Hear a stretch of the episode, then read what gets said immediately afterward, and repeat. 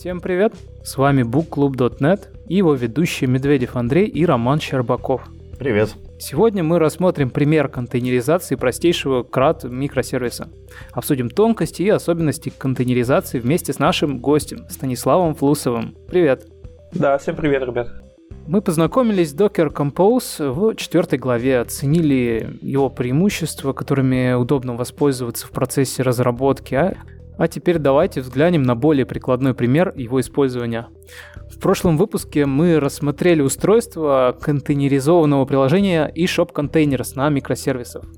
Э, это, напомню, это приложение, которое специально реализовано в рамках этой книги для того, чтобы демонстрировать все преимущества докера, контейнеризации и засовывания туда микросервисов на примере.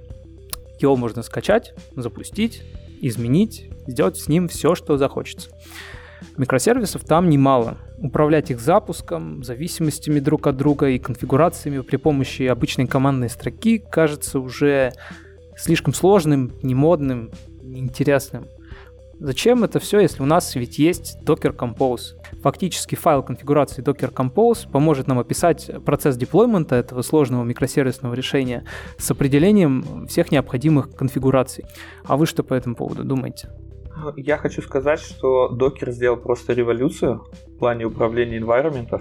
То есть, как, э, как минимум, он создал репозиторий, где хранятся стандартные контейнеры, и сделал как бы приложение независимое от среды, и, ну, независимое от environment, который можно там запустить у себя или на проде. Причем процесс запуска, он настолько стал простым, что достаточно это сделать просто в Ямле, написав, не инсталируя никакие пакеты самостоятельно, не инсталируя какие-то зависимости. То есть вопрос управления инфраструктурой стал ну, на порядке проще. Докер это стандарт прям управления современной инфраструктурой.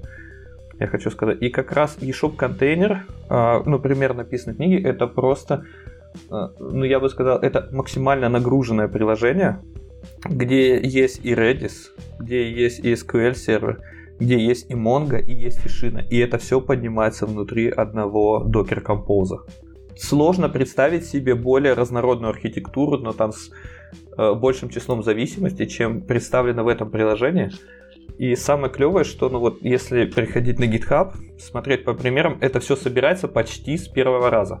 В начале главы приводится пример э, упрощенного Docker Compose файла, в котором как раз, как ты рассказал, э, перечисляются примеры сервисов каких-то э, и примеры зависимости этих сервисов.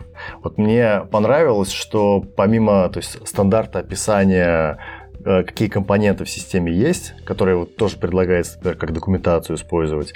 Также сразу ввели понятие зависимостей, да, что какие-то контейнеры могут зависеть от других контейнеров, и в Compose можно настроить это параметром depends on. Мы как-то уже касались этой темы, правда, совсем поверхностно.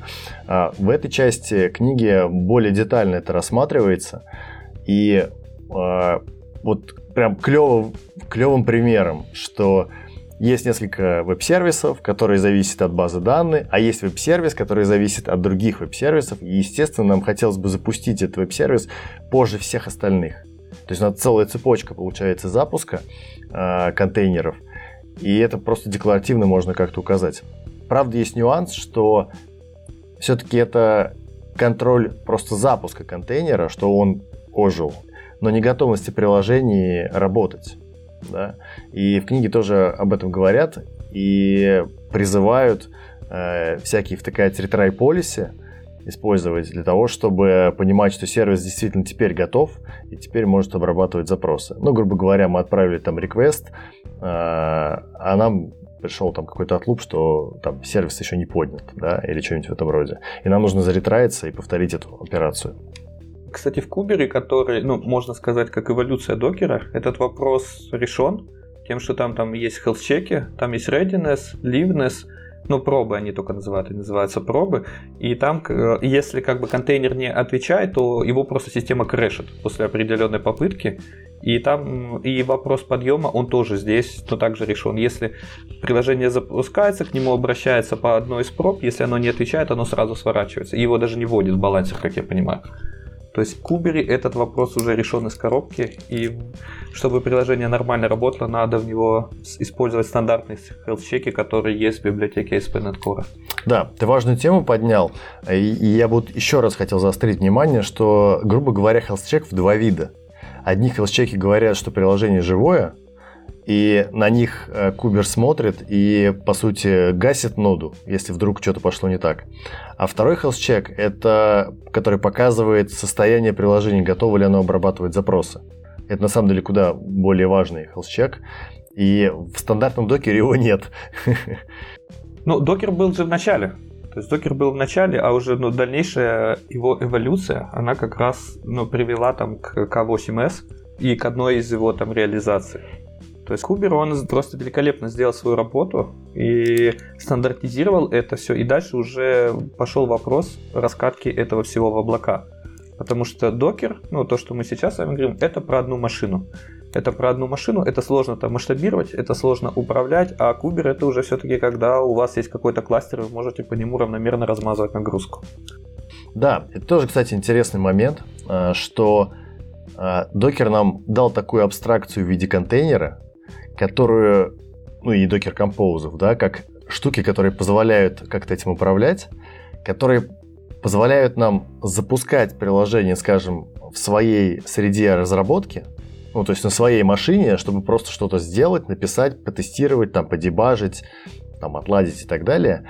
Но при этом, используя те же самые артефакты, мы можем процесс масштабировать на целый кластер серверов. Все будет также работать ну, грубо говоря, те же объекты будут там работать, вот, которые мы могли у себя локально запускать. То есть локально нам, например, даже кубер для этого не нужен, в общем-то. Да, артефакты те же самые.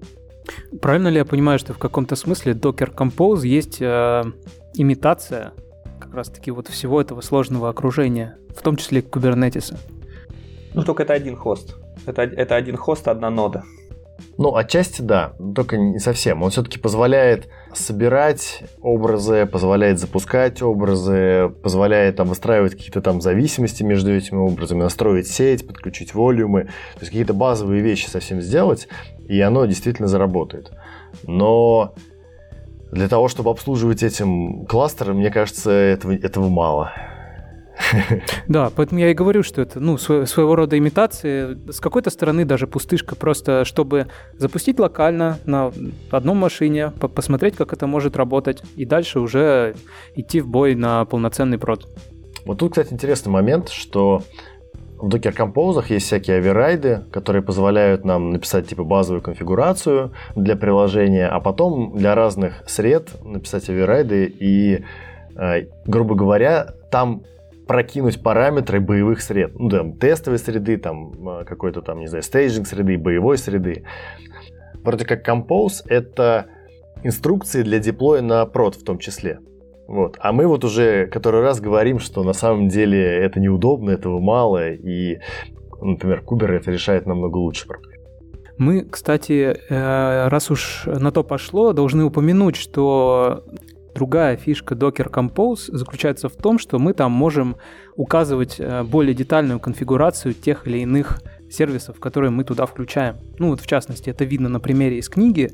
Там просто полотнище из э, прокинутых портов, э, экспозов, каких-то дополнительных свойств, которые присваиваются тому или иному образу. А теми самыми расширениями, о которых ты говоришь, мы их потом дополняем, в частности для отладки. Далее приводится пример. В книге целая страница посвящена этим свойствам, которыми расширяются стандартные Docker Compose файлы. И это, кстати, еще один интересный способ для того, чтобы назначать переменные того или иного окружения. Как ты уже говорил, это все может делаться для того, чтобы поднимать одни и те же образы в разных окружениях и, соответственно, конфигурация для них может понадобиться разная. Для этого используются эти оверрайды. В одном из них, например, могут заменяться конфигурацией какой-нибудь там Linux машины, в другом случае мы хотим использовать образ для тестирования, и там мы будем использовать какие-то затычки, какие-то собственные порты прокидывать для красивой отрисовки графиков и все такое прочее. Стас, у меня все-таки вопрос э, к тебе есть по поводу прод оверрайдов. Мне кажется, что это какая-то, ну, вроде бы работающая штука, Но что-то есть какой-то подвох в этом вопросе. Ну, конечно, хранить в конфигах, ну, и в репозитории креды там до реальных окружений, какие-то настройки, это довольно рискованная штука. И как бы и должны быть способы это изолировать, потому что так любой разработчик, ну, может там подключиться на прод и нечаянно даже ну, допуская что-то сломать, а может быть, ну и получить какие-то данные и просто положить неожиданно наше приложение. И для этого как бы есть еще один способ, это environment variable, которые описаны, и мы можем там через синтаксис с фигурными скобками подставлять эти environment variables в зависимости от того, что нам нужно. Плюс это не единственный способ. А. Есть еще, если не ошибаюсь, можно хранить какие-то секреты там, в Волте, если нам нужно, и поднять его на своем окружении. И в зависимости от того, куда мы задеплоены, мы будем знать, что вот у нас такой-то волт, мы к нему пойдем, а он уже нам раскроет все эти параметры. И можно тем самым изолировать все и не допустить там утечку, например, персональных данных, если вы с ними работаете, или утечку там ну, какой-то коммерческой тайны. То есть это все тоже предусмотрено, и в статье это рассматривается, ну, на примере environment файла, а все дальнейшее развитие, оно уже, ну, собственными руками делается. Или там готовым а, K8S решением.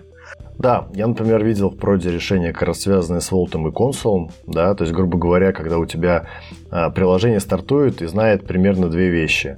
А, где находится консул, если он не на localhost вообще, да, и токен для того, чтобы просто прочитать оттуда конфигурацию.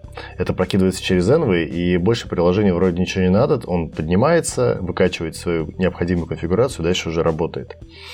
А, ну, или можно там примерно то же самое делать с Волтом слышал еще случай, то, что можно без рестарта приложений перезагружать таким способом какие-то параметры, если мы их динамически там забираем до какого-то метода из того же волта или консула. То есть можно прям динамически это все менять, чего, если мы написали Docker Compose и вынесли все эти переменные, увы, не сделать. То есть надо будет пройти через этап билда и через этап запуска ваших контейнеров. Ну, композа, простите, композа и запуска контейнеров. Да, все так. А, например, я как минимум дважды даже такую штуку делал. То есть, действительно, конфигурация хранилась в консуле. Ты пишешь простенькие пакеты обертки над этим консулом и работаешь с конфигурацией. То есть, грубо говоря, тебе что это может дать? Ты можешь э, полить консул на изменения и, например, обновлять каким-то IOPtion мониторы в .NET, если это рассматривать. И у тебя можно завязываться на эти конфигурации внутри приложения, и прям в рантайме они у тебя будут меняться, и рестартовать не надо. Я, честно говоря, очень люблю конфигурации, которые меняются в рантайме, потому что если тебе для какого-то флажка нужно остановить приложение и заново запустить, ну это очень плохо. Да, если мы говорим про какое-нибудь приложение, которое работает с очередями или там топики какие-нибудь из кавки вычитывает, у тебя приходится организовывать всякие, как так называемые graceful shutdown. Это очень грамотная остановка приложения, да, то есть тебе что нужно сделать? Тебе нужно отключиться от очереди, все сообщения, которые ты уже вычитал, дообрабатывать, дождаться, когда они закончатся, дать им возможность, точнее, это сделать. А, ограничить при этом это по времени сверху, да, каким-то токеном с тайм-аутом. В общем, короче, куча-куча проблем. И в конце только погасить приложение. То есть, грубо говоря, моментальной остановки у тебя уже не получается. А тебе нужно было всего лишь флажок поменять стру на false какой-нибудь. Это прям очень обидно. Если приложение очень маленькое и не сильно нагруженное, то, наверное, это не так страшно. А если приложение высоко нагруженное? А если у тебя одновременно работает много инстансов этого приложения, и тебе нужно, не знаю, 20 э, нот перезагрузить, только для того, чтобы просто true на false поменять. Это очень обидно, поэтому я очень люблю эти динамические конфигурации. И постоянно топлю, чтобы их везде делать. Но максимальное количество параметров, которые действительно могут в рантайме поменяться и могут быть полезны, точнее, в рантайме, типа фич-флагов каких-нибудь. Вот, я стараюсь сделать именно так и призываю вас всех к этому. Справедливости ради, мы же сейчас говорим все-таки о контейнеризированных микросервисах, которые на то и задуманы, чтобы Взял, отвалился, заново встал на ноги буквально за несколько микросекунд. Не, с сервисами вопросов нет. Вопрос, что будет с данными. Сервисы это вынесут. Состояние просто мы храним там в базах, состояние мы там ну, храним там в шине или еще где-то. И можно как бы поймать интересный эффект, если ты некрасиво там обработался, и у тебя будут там, ну, условно, там не потерянные, конечно, транзакции, а какие-то потерянные данные, потому что ну, при дизайне микросервисов мы так или иначе влетаем в eventually consistency ну, без этого смысла их не было, не было никакого делать. Ну, никакого смысла не было делать без eventually consistency. И тут как бы надо уметь аккуратно останавливаться, аккуратно запускаться, чтобы, ну, не ловить такие проблемы. Это, на самом деле, вроде бы несложная штука, но на самом деле это большой челлендж. То есть, точнее, это выглядит как э, несложная штука, но это большой челлендж, потому что вроде бы, когда мы говорим про Grace Shutdown, э, кто-то может сказать, .NET из коробки это поддерживает, и это правда. .NET-овский, .NET коровский хост делает это стандартно. У него есть там даже экстеншены или там параметры, которые могут там тайм-аут, э, завершение приложения изменять. У него есть хосты сервисы, которые у тебя там порядок старта и порядок остановки приложения контролируют. Там все клево, инфраструктура есть. Но код, который э, работает внутри этих хостес-сервисов, пишем мы. И если мы сделаем его неаккуратно, например, мы там забудем про депатентность, или мы забудем про там транзакции, или что-нибудь еще потеряем, то у нас запросто может образоваться неконсистентность не просто в нашей большой системе с кучей микросервисов, а даже в нашей маленькой, в одном микросервисе там, с одной базой и несколькими табличками. То есть это очень легко сделать, очень легко себе прострелить ногу. Наверное, по этой причине я смотрю на композы с оверрайдом прод, и мне становится страшно. То есть какой-то... Я не чувствую надежности в этом. Не, ну это просто возможность. Это возможность. Это возможность, которая там можно использовать. Можно там тестовый environment так разбить или еще что-то. То есть, ну, это, это не проблема. Естественно, для прода, ну, это так себе идея использовать, там, хранить переменные, там, SQL, там, секреты, там, еще подписку Azure прям гуидом забить туда, и будет вообще топчик. И потом, как бы, можно, дома можно использовать подписку Azure по полной программе. Э, здесь это как возможность и крутая. И ну, вот вы когда дальше по главе идете, ну, если вы пойдете дальше по главе, то вы увидите там как раз это все на environment variable меняется и там очень аккуратно подставляется на каком-то другом шаге. На самом деле, действительно, в книге очень много уделяется внимания environment и уделяется внимание настройке тестовой среды. И много об этом говорится, о всяких интеграционных тестах, например, да, что ту инфраструктуру, которую ты поднимаешь локально и настраиваешь из environment переменные, ты можешь поднять на каком-то там CI, поднастроить ее через те же environment переменные и потестировать свое приложение в более честных условиях, чем просто какая-то локальная машина. Да. А это, конечно, все еще не совсем прод, да, но это уже более э, четкое, понятное и, главное, воспроизводимое окружение который понятными параметрами настраивается. При этом ты потом возьмешь те же контейнеры, задеплоишь их в тот же, например, кубер, и теми же environment их настроишь, и они также себя будут вести. Но при этом база там, естественно, совершенно может быть в другом месте, и мы это поговорим, наверное, позже. Ну вот у меня уже несколько выпусков на самом деле на языке крутится фраза о том, что не стоит забывать, что мы все делаем не только боевые какие-то продукты, но и небольшие проекты для дома. И вот в этом смысле такие инструменты, как Docker, Docker Compose и все такое прочее, очень помогают быстренько и аккуратно настроить очень приятный, красивый такой домашний проектик, на который приятно любоваться. Просто за себя порадоваться.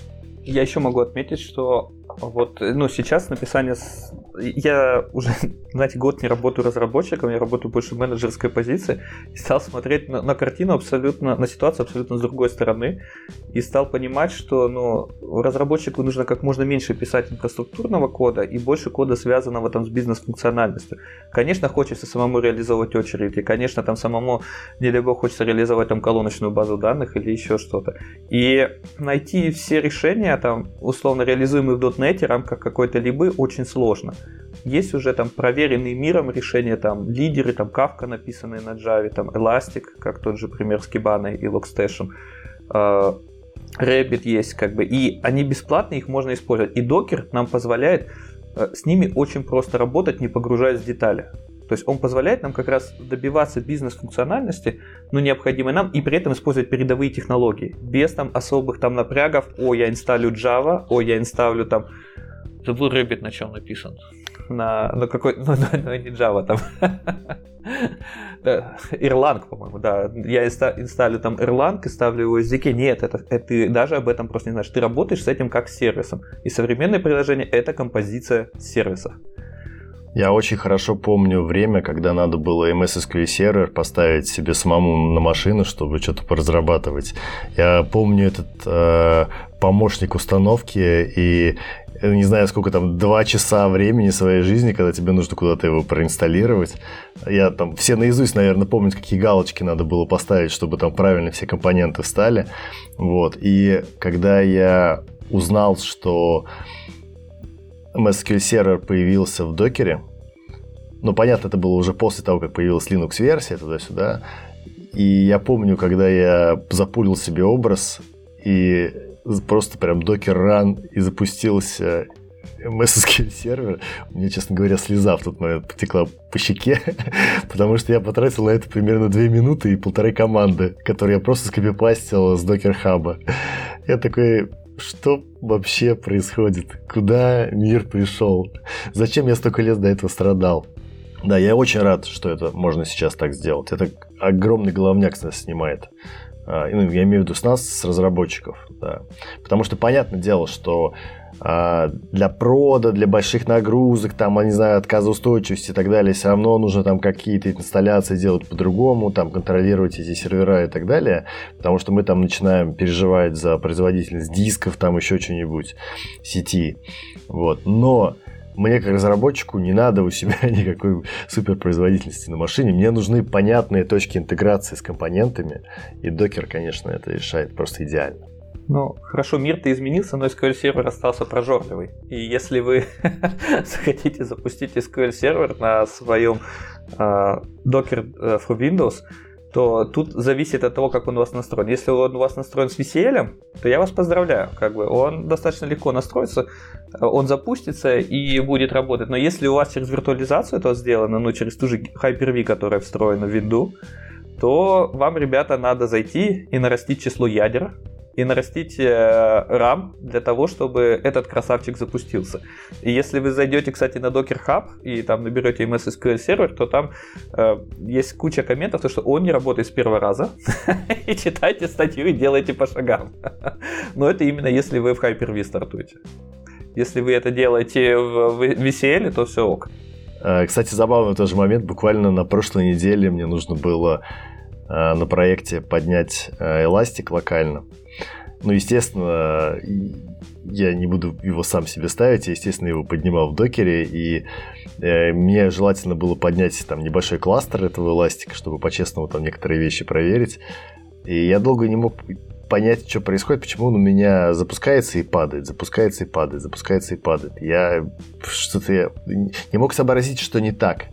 Вот. Пока случайно не наткнулся на там какой-то issue на гитхабе, в котором было написано у меня разные валят ошибки, и в конце решения надо добавить оперативы к докеру. Ну, то есть, на самом деле, он запускался, какое-то время работал и крэшился потом. Причем крэшились ноды э, рандомно, я долго не мог сообразить. В общем, да, эффекты такие бывают. Вот. И, конечно, ну, надо понимать, что ресурсы все равно этим системам нужны в этой книге еще очень правильно написано, что как бы, ну, SQL сервер это круто в докере, это можно там использовать, но для локальной отладки, для девелопмента, для теста и показа UIT. И если разбираться в этом вопросе, то нам надо вернуться на самом деле в главу назад, там, ну, когда, даже не одну главу, когда обсуждали, а что такое там контейнеризация, что такое там пода, куда она деплоится, потому что мы узнаем, что разница между ну, работой на железе и работы в контейнере, она просто космическая. И ожидать такого же перформанса, ну, ни в коем случае не стоит. Это именно девелопмент без трафика, без э, э, ну, ну, без больших нагрузок и без трафика. И если вы также воспользуетесь Гуглом или Яндексом и посмотрите, там, как, почему мой SQL сервер работает медленно в докере, вы увидите много ишью и будете удивлены этому. Но это на самом деле нюанс того, как работает и как ну, реализуется изоляция под. А у тебя есть какой-нибудь опыт э, работы с базами э, в докере на проде? Нет, конечно. Нет, конечно. Вы, мы Э, хорошо, давайте вернемся э, на шаг назад и поговорим про это. А как реализуется изоляция под между собой? То есть это остается та же самая линуксовая машина, где каждое наше приложение, то есть пода, это отдельно запущенный процесс, изолированный там ядром Linux. И там есть изоляция по памяти, но она достаточно хитрая.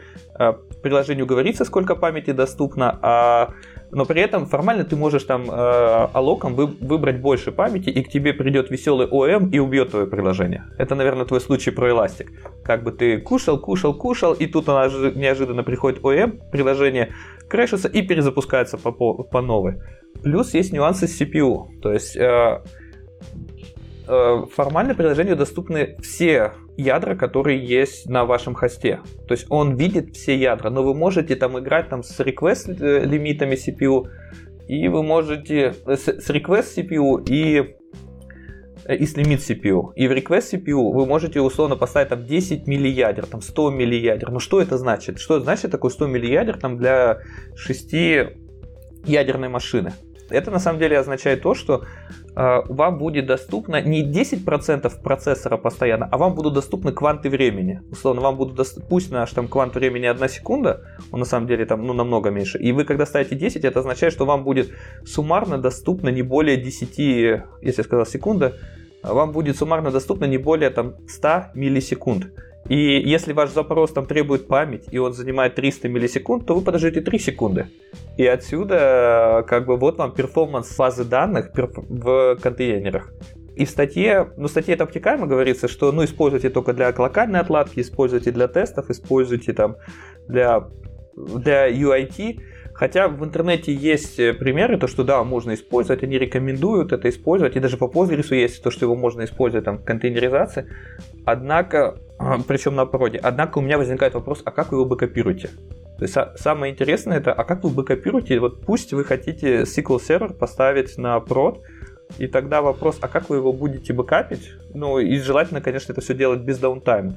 Вы, по сути, должны ему ну, взять конкретную виртуальную машину, то, что называется нода, э, задеплоить его туда. Скорее всего, чтобы он не тормозил, выдать, выделить все ядра, потому что ну, он же парень смелый, он там будет утилизировать всю память, все ядра, ну, по максимуму. SQL сервер будет брать от жизни все. И далее у вас возникает вопрос с бэкапами, вы ему должны замонтировать диски, и тогда вопрос э, и настроить бэкапы на конкретную ноду, хост. И тогда, а чем это отличается от обычной виртуалки? Вот расскажите мне. Потому что если бы вы также SQL сервер поставили на обычную виртуалку, там изолировали ее, у вас бы это все было бы из капота, и не надо вообще голову ломать.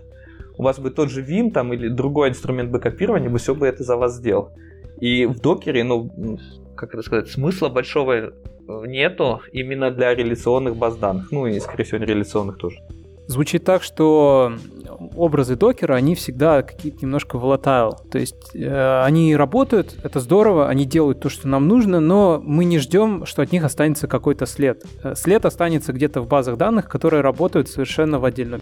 Да, да, да, потому что, ну, докер-контейнеры, они типа stateless, получается, у нас они не хранят себе со- состояние, там, ну, на самом деле они могут писать диски, и там есть имиджи, которые можно подключать к образам, там, для того, чтобы хранить это все, и при, при запуске, как бы, имидж будет обратно монтироваться. Мне кажется, ты говоришь про волюм, а не про имидж. Да, простите, да, я говорю про волюмы. Я, я все правильно, я говорю про волюмы. Это называется эфемерный сторож. И то есть формально диск у тебя есть, писать ты на него что-то можешь, но только рестарт и все пошло. Из базы данных так нельзя нужно монтировать отдельные волюмы. Э, есть разные типы волюмов, и там с разной скоростью. Если их монтировать, то можно писать. Однако вот вопрос, э, опять же, не ответила там база данных. Там, ну там, кстати, им хелчеки никто не делает, там специально это все вынесено. Э, вот профиль работы базы данных, он не совсем про контейнер. Ей нужно прям от жизни все. и, так, и тогда контейнер а, Я с тобой согласен по поводу надежности, по поводу там производительности и так далее, но я могу себе представить причину, почему может потребоваться или возникнуть желание тащить базу в контейнеры. Ну, базу, Rabbit, я не знаю, короче, инфраструктуру в контейнеры. А, дело в том, что это хороший способ при отсутствии ресурсов катить на прод инфраструктуру. Ну, то есть, грубо говоря, Compose запустил, и у тебя поднялось приложение, там, допустим, на какой-нибудь э, одной машине какого-нибудь не очень богатого заказчика. Вот. И в этом случае у тебя как бы все в одном, да? То есть есть, грубо говоря, компост, ты его поднял, и у тебя поднялась и база, и приложение, все настроилось, все запустилось, и дальше ты как бы работаешь.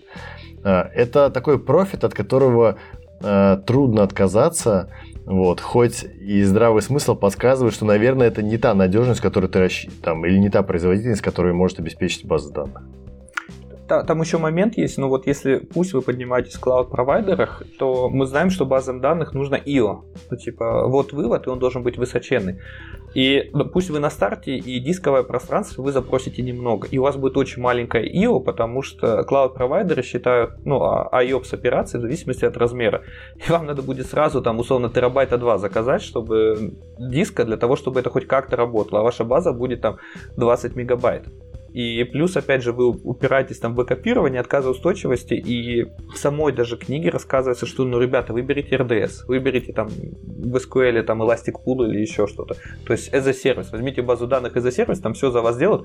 Вам-то, если вы пишете приложение по-нормальному, вам надо просто connection string поменять. Суть не меняется, вы просто меняете connection string. Да, да, я говорю скорее про какие-нибудь такие он premise решения, когда у тебя какие-нибудь там закрытые сервера и нету облачной инфраструктуры никакой. С вами можем немножко затронуть тему лицензирования. Потому что, ну, я исследую этот вопрос, там происходит сервер, когда мы считали лицензирование на собственном железе, и там есть типа две модели. Там сервер, лицензия, и э, лицензия по ядрам. Типа сервер плюс пользователи и лицензия по ядрам. Единственное, вы не можете там срезать углы, сказав, что а, вы поставили IP Gateway и там все, э, все пользователи типа равно один, а это же SA там с каким-то паролем, это формальное нарушение лицензионных требований. Но если вы честно там, у вас какая-то вычислительная задача или еще что-то, вы можете взять тип лицензии там по сервер и там условно купить там несколько пользовательских и прям утилизировать по максимуму там вашу виртуальную машину или там хвост, на котором установлен докер.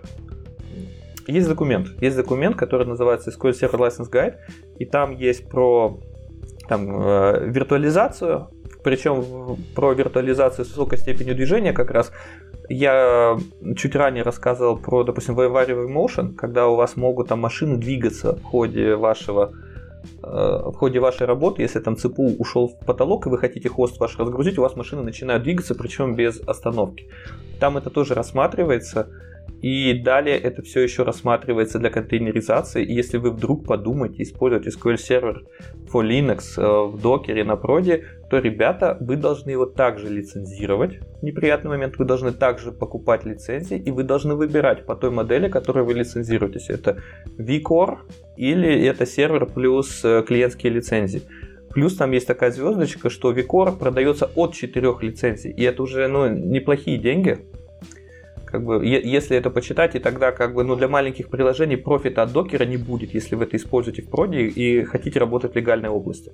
То есть, ну, вот вы ранее говорили, что давайте поднимем для наших приложений там SQL Server for Docker, но если мы в легальном поле, так нельзя делать. Там надо лицензировать эту штуку, и вы берете, попадаете уже на 4 ядра, а это совсем другие деньги. Клево. Так что едем на ПГ. Я рассказывал доклад, да, я рассказывал доклад на эту тему. У меня был просто доклад на прошлом .next про миграцию SMS на Postgres. Мы как раз рассказывали, там, как через EF там, это все мигрировало, там, как данные в реал-тайме долетали, как мы там косты уменьшили. Вот сумму не могу сейчас называть, типа. Но, ну, хотя там, на, на, на, уже на прили... раньше это была очень приличная машина, сейчас это попроще машина. За счет того, что там мы перешли с MS на Postgres. То есть там можете посмотреть, вам будет интересно. Postgres, кстати, вот, ну, работает, и никаких вопросов к перформансу нет. Хотя и у MS нет вопросов к перформансу, у него главный вопрос это его стоимость, которая сейчас как бы она, ну, значима. Мы обязательно добавим к, к описанию нашего выпуска ссылку на доклад. Мне кажется, он уже на Ютубе выходил, вышел.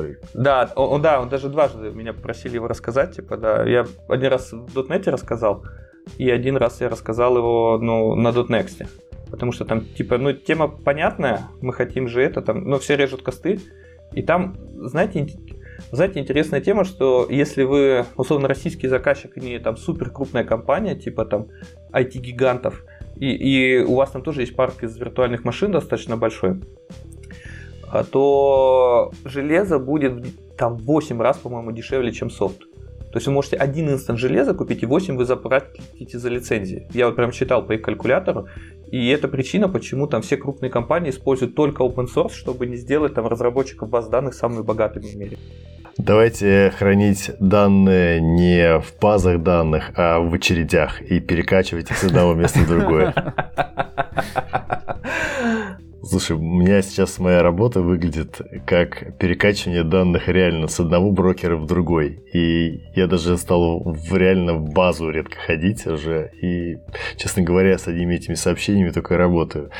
И у меня странные мысли стали приходить в голову. То есть я реально понимаю, что для меня сейчас а, брокер – это почти база данных потому что она долгое время хранит мою информацию, я ее оттуда, грубо говоря, вычитываю, куда-то там перезаписываю ее в другой брокер. И э, как-то с этим работаю. А если посмотреть на возможности кавки, про всякие там стримы, которые у нее есть и так далее, то это уже вообще напоминает базу данных совсем. То есть там уже кучу всего можно сделать что, что, просто вместо базы данных. Это такая странная профессиональная деформация, мне кажется, уже. Ну, за O от единицы ты не отдашь. Там, или о, э, данные. Ну, то есть, если тебе надо какой-то агрегат посчитать, то нет. Но если ты там работаешь на стыке ETL, и типа твоя задача ETL только, то да, тебе это более чем достаточно. Да, к сожалению, действительно массовые выборки сделать очень трудно. Вот, и... Но можно построить по-другому архитектуру и не всегда нужны выборки. Но на самом деле да, то есть как только тебе нужно нарисовать на UI пользователю табличку, то ничего у тебя не получится. тебе нужна база данных, ну или хотя бы файлик.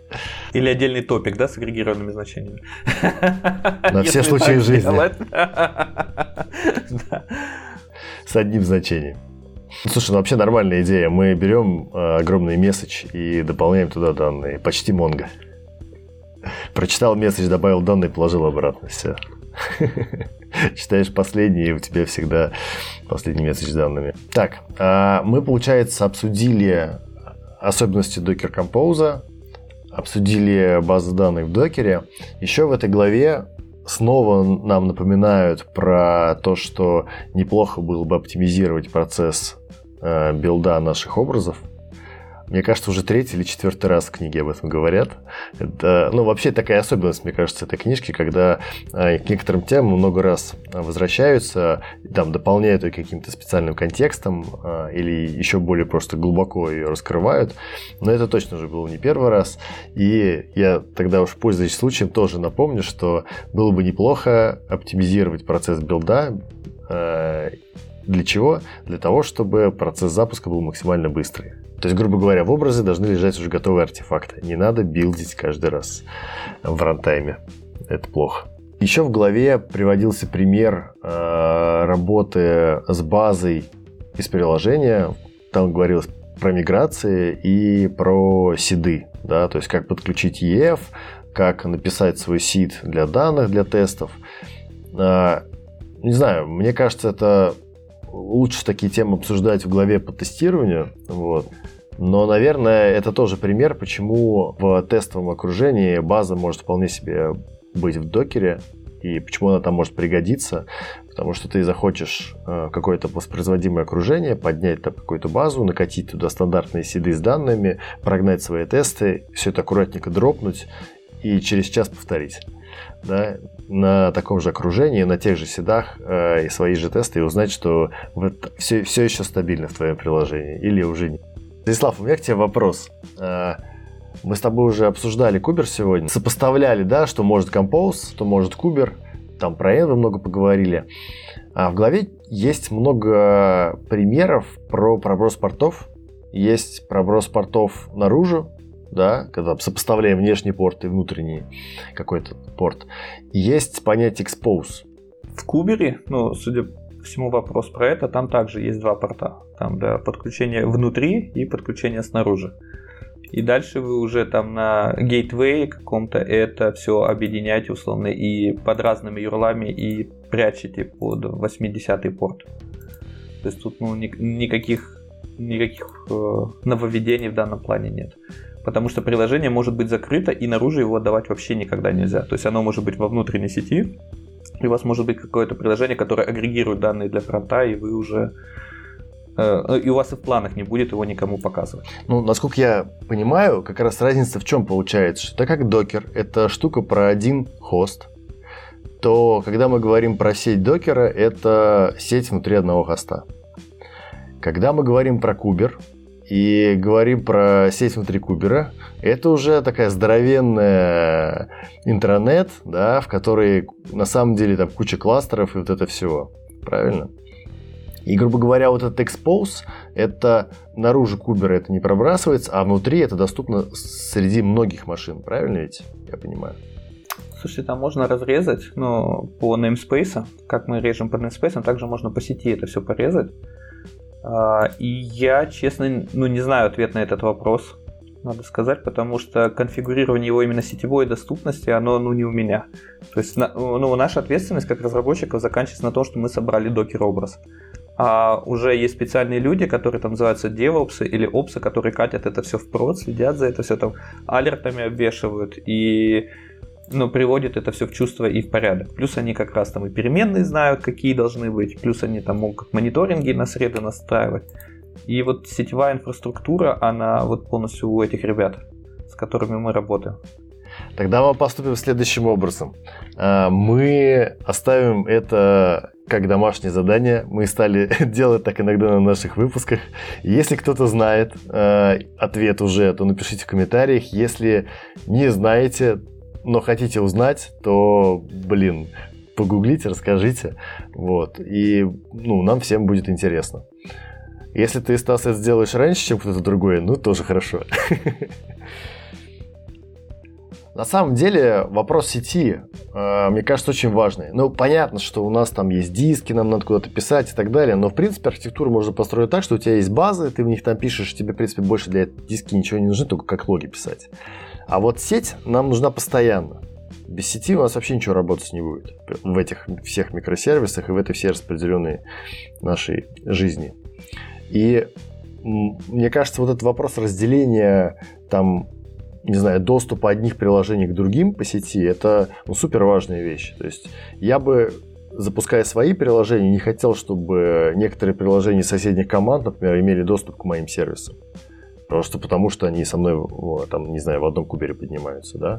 То есть наверняка есть какие-то механизмы, как это все разделять. Слушай, там есть ингресс. Я открыл, там есть ингресс, и там как бы на нем все это рубится, типа по такому-то пути там доступен тебе такой-то сервис на таком-то порту. Ну и плюс это можно, ну реально раз, разрезать по namespace, похоже. Ну, ну, я прям открыл текущее приложение, и это делается вот так. То есть хостнейм задается, и, и дальше куда, как вызываться. Слушай, а что у Кубера есть по возможностям сервис Discovery? Какие-нибудь штатные есть штуки у него для этого или нет? Да, там есть, но мы пока их не используем, если честно. Вот мы только планируем это все делать в этом году, потому что у нас сейчас, ну, условно, юрлы хардкодятся, и на IP Gateway это все как бы заворачивается. Но да, там встроенный прям есть э, флаг, типа сервис Discovery, и я думаю, что там тот же э, не консул используется, как это решение. Ну, есть а, консул. Да, есть, есть консул, есть еще какое-то угу. решение, которое это позволяет все делать. Ну, потому что я понимаю, что у него есть health-чеки. Раз у него есть health-чеки, соответственно, он понимает, он живой сервис знать, или да. нет. У него есть вся конфигурация сервиса, какой у него там порт открытый, куда, какой у него хост там, и так далее, как к нему обратиться. И по идее, э, как бы на нем сделать э, сервис Discovery, ну, уже как бы все готово, да, то есть нужно просто дать endpoint какой-то, который тебе э, отдаст, типа, живые ноды и все, да, куда можно обратиться. Главное, чтобы у тебя прав хватило просто это прочитать. Вот. Мне просто интересно, насколько у него это штатно из коробки заводится, и надо ли еще дополнительно что-то регистрировать. Я думаю, что мы вам... Я, я отвечу на это с точки зрения практики уже в конце этого месяца. Потому что у нас есть идея, мы хотим отказаться как раз от этих ну, предхардкоженных юрлов, ну, роутов, и перейти просто на Discovery, тем самым как раз упростить и конфигурацию и сетевую, ну, в разы. Плюс там можно и с трафиком, как я понимаю, поиграть. Можно прям вообще ее всю внутри замкнуть и сделать меньше хупов. Окей, спасибо. Желаю тебе удачи. Есть ведь Docker Swarm, который, по сути, ведет себя как консул. Он ведь тоже нужен для того, чтобы распределять э, докер образы, правильно ведь? Ну, это да, это, это как раз не, не, когда не один хост, а уже у вас множество, у вас кластер, типа использует Docker Swarm, но его просто популярность намного меньше, чем куберы. Наверное, имеет смысл зайти в Google Trends и сравнить это все. Потому что про куберы говорят из каждого утюга, а про Docker Swarm только мы знаем. Как бы, ну или те, кто там начинали это все. Но вот если даже погуглить там по России там PAS 12 масс через Google тренды, то там отношение как там 1 к 30, 1 там к 40. То есть насколько Kubernetes он популярнее, чем Docker Swarm. Хотелось бы еще заметить, что совсем не обязательно, например, в интересах тестирования разворачивать полноценную базу данных, такую как SQL, например. Нам вполне может хватить EF Core in Memory, как нам и предлагают это сделать в книге э, в рамках рассматриваемого примера. Чем она может быть нам полезна? Вот EF Core in Memory, она больше, кстати, для тестов. И это только для тестов. Можно использовать этот подход, когда вам не нужна база данных, как реляционная, вы не хотите чекать констрейнты, а вам надо там э, просто за бизнес-сценарий написать, и у вас нет никаких от слова ни foreign key, ни юников в базе, вы можете использовать EF Core in Memory, и это как альтернатива использования контейнеров. И в принципе там, когда вы, ну, в самом начале это клевый вариант. Это, это клевый вариант, но когда вы уже пытаетесь эмулировать настоящее приложение с кучей бизнес-логики, то альтернативы поднятию как бы SQL сервера в контейнере просто нет. Ну или его там ну, независимой инсталляции. То есть инсталляции на реальную виртуальную машину просто нет. Слушай, а если мы вот говорили про лицензирование SQL сервер, и вот когда мы говорим про тесты, там тоже лицензия нужна? Его не надо лицензировать. Нет, нет, нет, его не надо лицензировать. То есть там прям, если вы когда-то исследовали этот вопрос, то там в гайде прям написано, что вы, если у вас там есть dev, тест, stage, среды, то вы должны лицензировать только прод. То есть вы не платите там 5 раз условно за одно и то же, потому что так бы, ну, вообще разрыв между там open source базами был бы еще больше. Вы не платите. На проде, на проде можно использовать только Express Edition без, э, ну, каких-либо проблем. Но оно там сильно зажато, там до 14, по-моему, гигов э, диска и там что-то до гигабайта оперативы. И вы там, ну, не разгонитесь. Если у вас вдруг пойдет трафик и ваш сервер взлетит. Угу. Ну да, это только чисто для какого-нибудь маленького приложения, которым просто нужна какая-то база, ты привык пользоваться MSQL сервером, и все. Ну тогда уже берем Amazon, берем RDS там, и погнали. Там, и, все, и все это из коробки есть. Я Хорошо, что в выпуске мы определя... договорились о том, что Docker решает очень много проблем с сетевой инфраструктурой, сетевой связанностью и вообще замыкает трафик. Потому что я вот вспоминаю нашу ситуацию там 5 лет назад, когда мы находились, допустим, в Azure и частично в AWS, и мы как-то неправильно пустили трафик, который выходил из одного дата-центра в другой. И когда вы внутри дата-центра, вы за трафик не платите но как только вы попадаете между дата-центрами, вы попадаете сразу на веселый биллинг, и вы неожиданно узнаете, что у вас трафик неплохо билится. И там за день мы, по-моему, весь счет обрушили, потому что микросервисы безумный трафик генерили. И если вот это все, если бы сейчас там был докер, и мы бы эту ошибку не допустили, мы бы не пропустили там ссылку на internal nginx и не пустили бы этот трафик, который был, и тем самым бы там, ну, сэкономили компании неплохую сумму денег. Поэтому, ну, просто респект подобным решениям, типа там Кубернетоса и Докера, как его прародители. Круто! На этой ноте предлагаю завершить этот выпуск. Мы обсудили очень много интересных моментов, касающихся Docker Compose, того, как оптимизировать, опять же, наши э, образы, как работать с базами данных э, в контейнеризированном виде, надо ли это делать в проде и как их лучше разворачивать. Э, и все такое прочее. Спасибо, Станислав Флусов, что пообщался с нами сегодня на эту тему. Было очень интересно. Да, спасибо вам, ребята, мне тоже очень понравилась дискуссия. Я столько прочитал в ходе подготовки. А, я помню твой комментарий, что, ребята, классно, что вы начали книжный клуб. Жалко, что мы уже все сделали у себя. Вот если бы этот вот интересно то, что, знаете, как с VPF тоже было, там э, какие-то сложные были фреймворки, подходы, там призмы или еще что-то, и ты там мучился, у тебя текла память там на этих всех property changes, если вы когда-то занимались там десктоп разработкой, И потом, там, когда я уже забыл, ну, ушел с этого всего, там, начал заниматься только вебом, там, смотреть только на фронтенд, и я потом смотрю доклад э, Станислава Сидристова про и там подход, который в райдере, похоже, используется, типа там со скопами, то, что закрывается, там родительское окно держит скоп, и я так сижу думаю, чувак, где ты был пять лет назад? Когда мы на этом все просто там мучились там и разбирались, как это работает. С микросервисами Э, вообще круто, что сейчас появляются такие книги, и они на пальцах объясняют вот эти простые примеры, потому что это не просто хайп, а это уже инженерная культура, которую можно нести в компании. Да, спасибо тебе за такое прекрасное окончание нашего выпуска. А теперь, друзья, пишите комментарии, э, задавайте вопросы, пожалуйста, попробуйте выполнить наши домашние задания. Вот, и ждем вас на следующих выпусках. Пока. Пока.